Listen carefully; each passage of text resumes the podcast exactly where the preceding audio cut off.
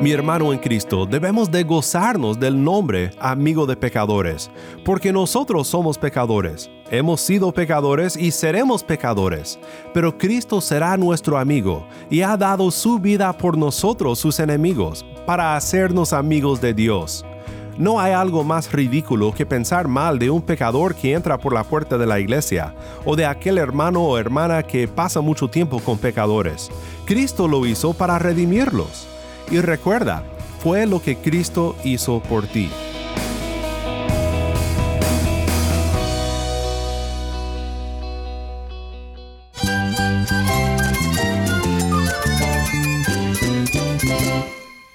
Cristo es todo para mí. Mi Salvador, mi amigo, mi guía. Cristo es mi verdad. Es nuestra guía, nuestro faro. Cristo es el Señor y Salvador. Nuestro protector, nuestro amparo, nuestra fortaleza. Es Jesús, el único que te lleva a Dios, el único camino, la verdad y la vida. No hay más ningún camino, es Jesús.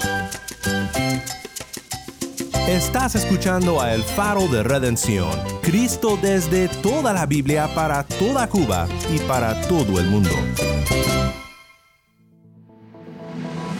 Hola, soy el pastor Daniel Warren, gracias por acompañarme aquí en El Faro. Estamos en una serie titulada El Evangelio es una persona. Hoy quiero pensar contigo en un nombre de Cristo que quizás sea el más audaz en los ojos de muchos, pero a la vez es uno de los nombres más gloriosos para Cristo en todas las escrituras. Si tienes una Biblia, busca Mateo 11 y quédate conmigo para ver a Cristo en su palabra.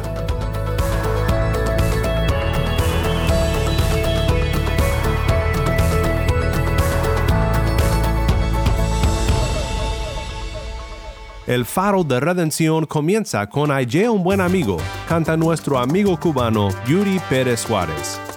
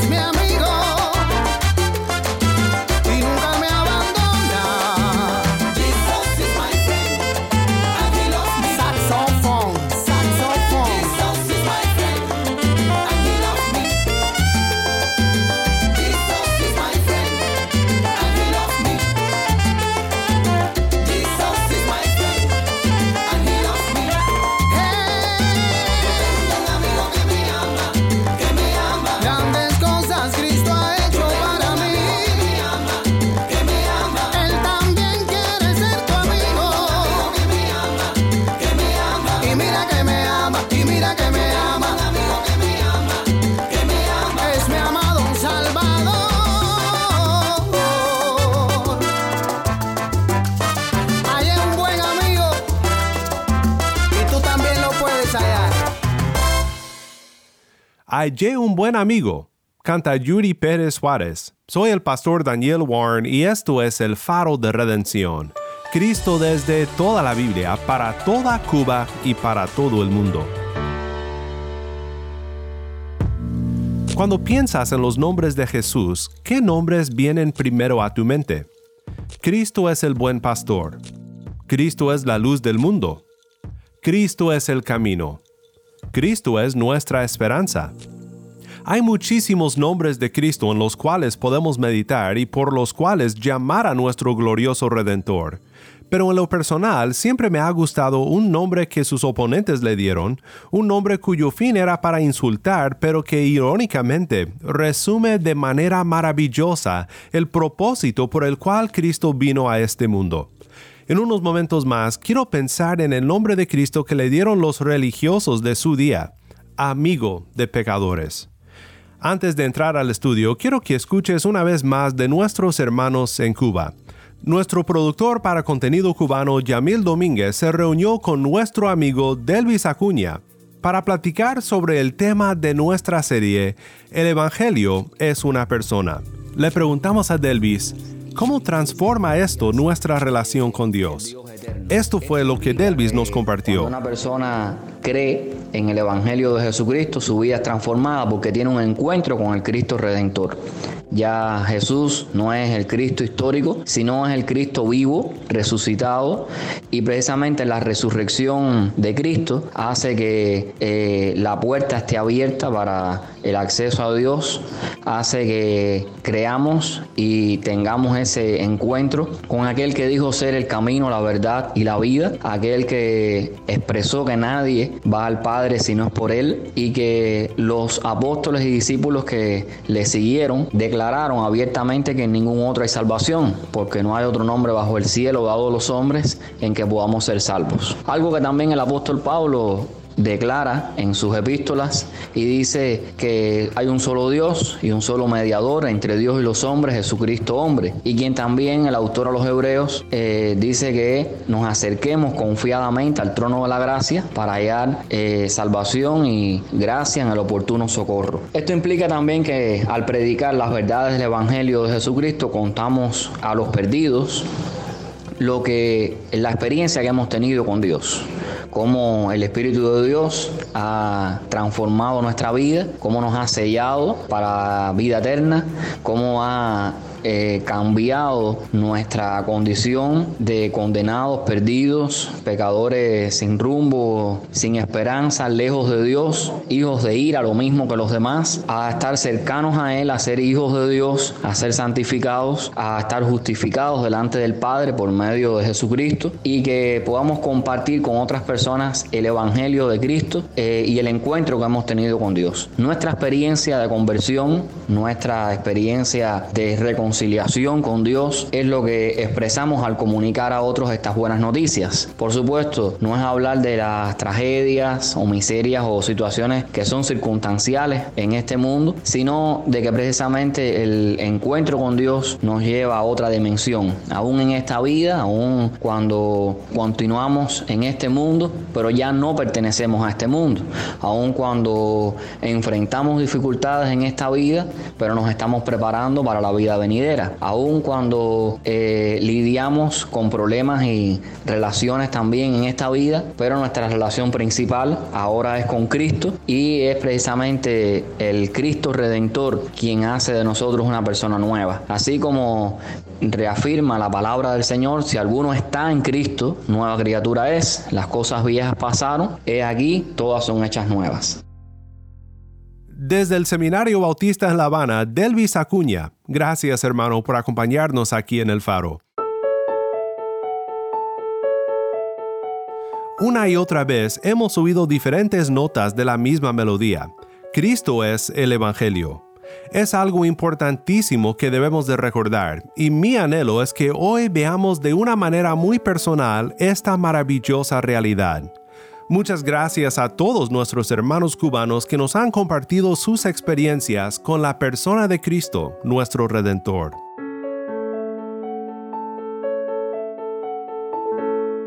Hoy compartiremos varios pasajes contigo que desarrollan el tema de Cristo como amigo de pecadores.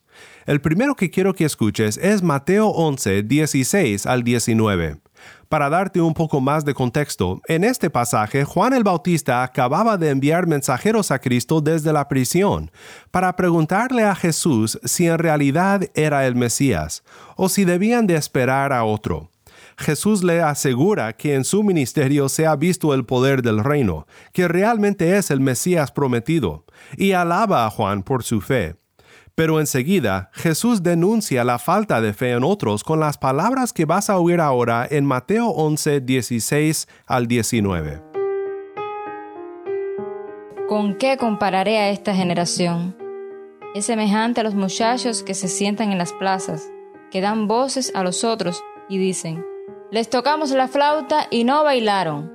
Entonamos endechas y no se lamentaron. Porque vino Juan que no comía ni bebía y dicen, tiene un demonio.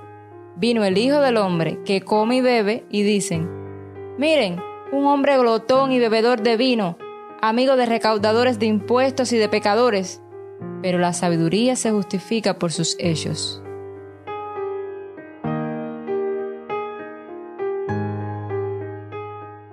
¿Qué significa esta ilustración de Cristo sobre la respuesta de los religiosos a su ministerio? Pues Juan siempre fue acusado de ser extremista en su llamado al arrepentimiento y obviamente vivía una vida muy sencilla, ascética podríamos decir, vistiéndose de pieles y comiendo chapulines. Y le acusaban por no ser más alivianado. Deja tú eso, Juan, no seas regazón. ¿Qué legalista eres, Juan? Por otro lado, Jesús fue acusado de ser demasiado liberal porque se sentaba a la mesa y comía con los pecadores. El punto de Cristo es que no están satisfechos ni con uno ni con el otro porque rechazan el mensaje de arrepentimiento y de bienvenida que Él ofrece al mundo. Pero lo más irónico tiene que ser cómo Jesús fue acusado por pasar tiempo con personas sospechosas y odiadas por los líderes religiosos. Cuando dicen, miren, un hombre glotón y bebedor de vino, amigo de recaudadores de impuestos y de pecadores. En otro pasaje en Mateo, Jesús les contesta cuando se quejan de la compañía que escoge. Mira lo que dice Mateo 9, 9 al 13. Cuando Jesús se fue de allí, vio a un hombre llamado Mateo, sentado en la oficina de los tributos, y le dijo, Ven tras mí. Y levantándose, lo siguió. Y estando sentado a la mesa en la casa, muchos recaudadores de impuestos y pecadores llegaron y se sentaron a la mesa con Jesús y sus discípulos. Cuando los fariseos vieron esto, dijeron a sus discípulos, ¿Por qué come su maestro con los recaudadores de impuestos y pecadores? Al oír Jesús esto, dijo, Los que están sanos no tienen necesidad de médico, sino los que están enfermos. Pero vayan y aprendan lo que significa Misericordia quiero y no sacrificio, porque no he venido a llamar a justos, sino a pecadores. En este pasaje, un recaudador de impuestos, trabajando en la oficina de los tributos, es llamado para ser un seguidor de Jesús. Este hombre es Mateo mismo, el autor del Evangelio. Él es uno de los pecadores del cual fue amigo Jesús. Y Jesús no solo le dijo, ven a mí, sino que aparentemente dijo, invita a tus amigos a mi mesa. Y allí alrededor de la mesa con este rabí tan interesante para los pecadores y tan frustrante para los fariseos, están los recaudadores de impuestos y otros pecadores más. Cristo se digna de sentarse con pecadores. Pero Cristo es amigo de pecadores con un fin, no para dejarlos en sus pecados, sino para salvarlos del pecado. No vino a llamar a personas justas, ni al caso.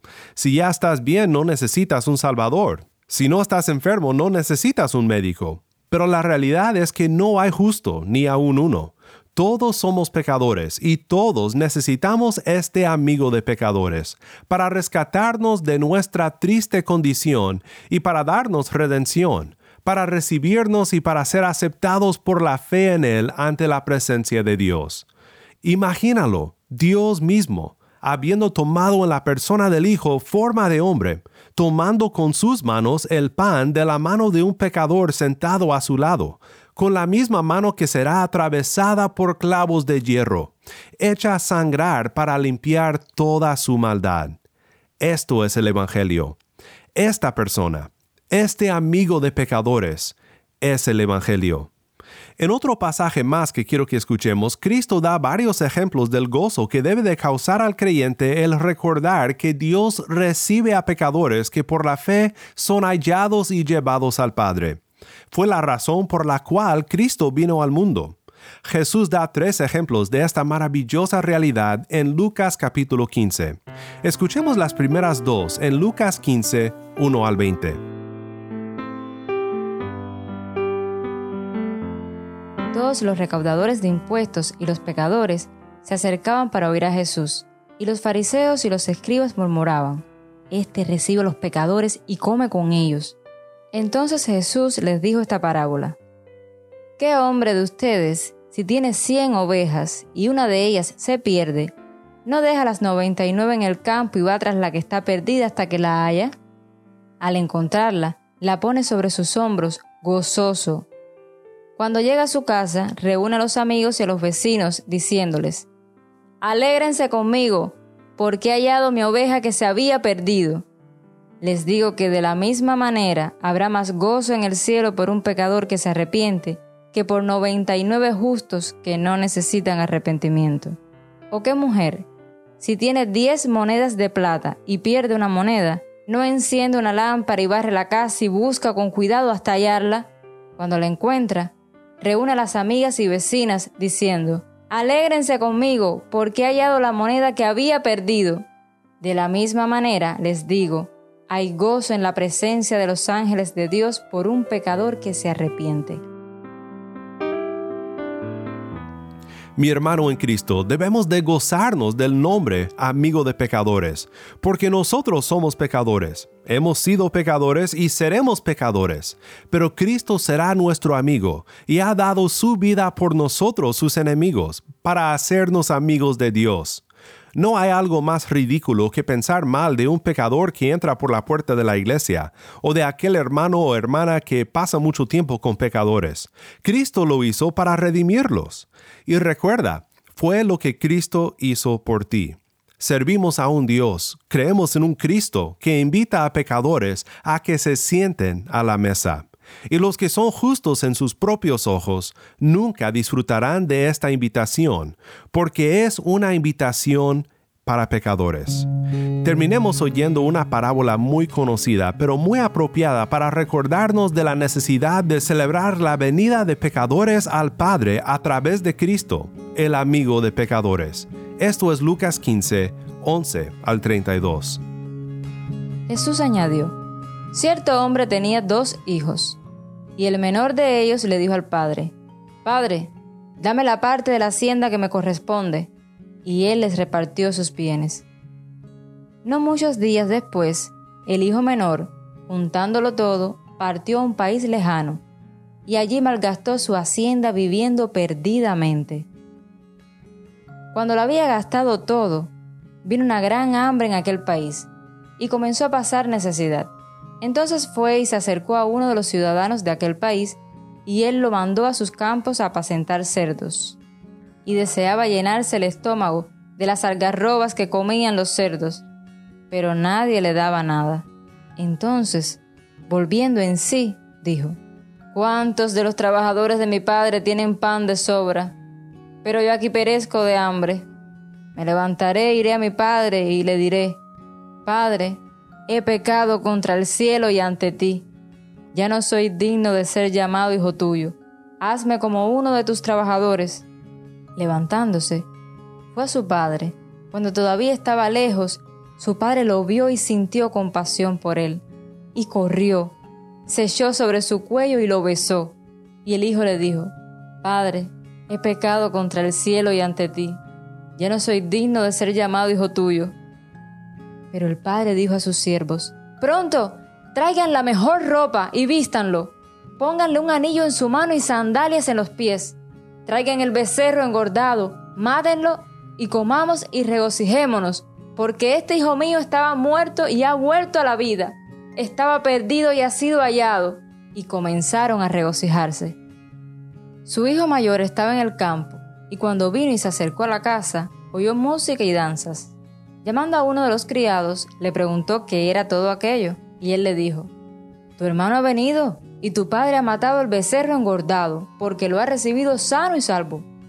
Entonces él se enojó y no quería entrar.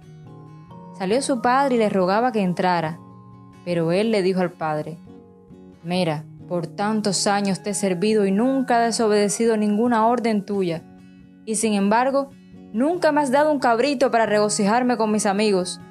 Pero cuando vino este hijo tuyo, que ha consumido tus bienes con rameras, Mataste para él el becerro engordado. Y su padre le dijo, Hijo mío, tú siempre has estado conmigo, y todo lo mío es tuyo.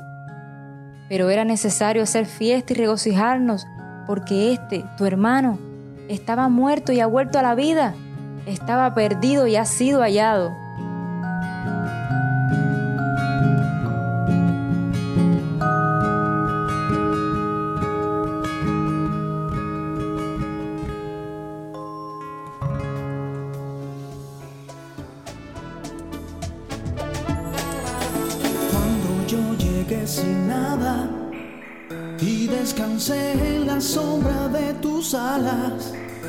cuando miré y tú me mirabas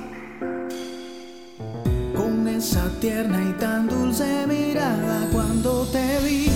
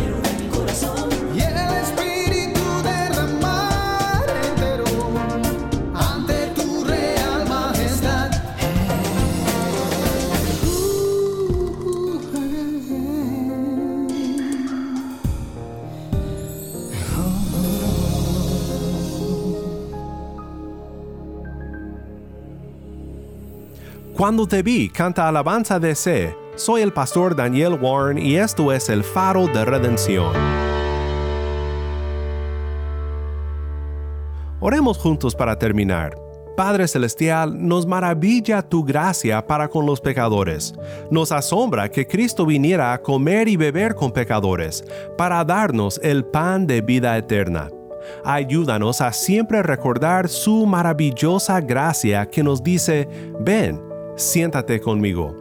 No podemos comprender esto, pero te agradecemos por la redención que nos invita a tu presencia. En el nombre de Cristo, el amigo de pecadores, oramos. Amén.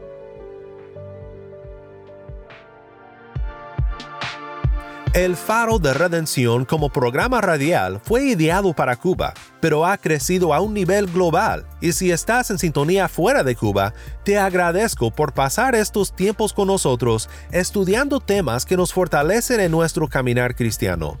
Para más información sobre este ministerio y sobre cómo tú puedes formar parte de nuestra misión, visita nuestra página web elfaroderedención.org. Nuevamente nuestra página web elfaroderedención.org. No olvides que también nos puedes seguir en las redes sociales, en Facebook, Instagram y Twitter. Solo busca El Faro de Redención. Allí encontrarás más contenido durante la semana para animarte en tu fe y para mantenerte informado sobre el ministerio del Faro. Si esta programación ha sido impactante para ti, queremos saber de ti. Puedes escribirnos al correo electrónico ministerio arroba. Nuevamente nuestro correo electrónico ministerio arroba elfaroderedención.org o mándanos un mensaje de voz a nuestro número de WhatsApp y cuando nos lo mandes indícanos si podemos incluir tu mensaje en un futuro programa. Nuestro número de WhatsApp es 1-786-373-4880. Nuevamente nuestro número de WhatsApp 1-786-373-4880.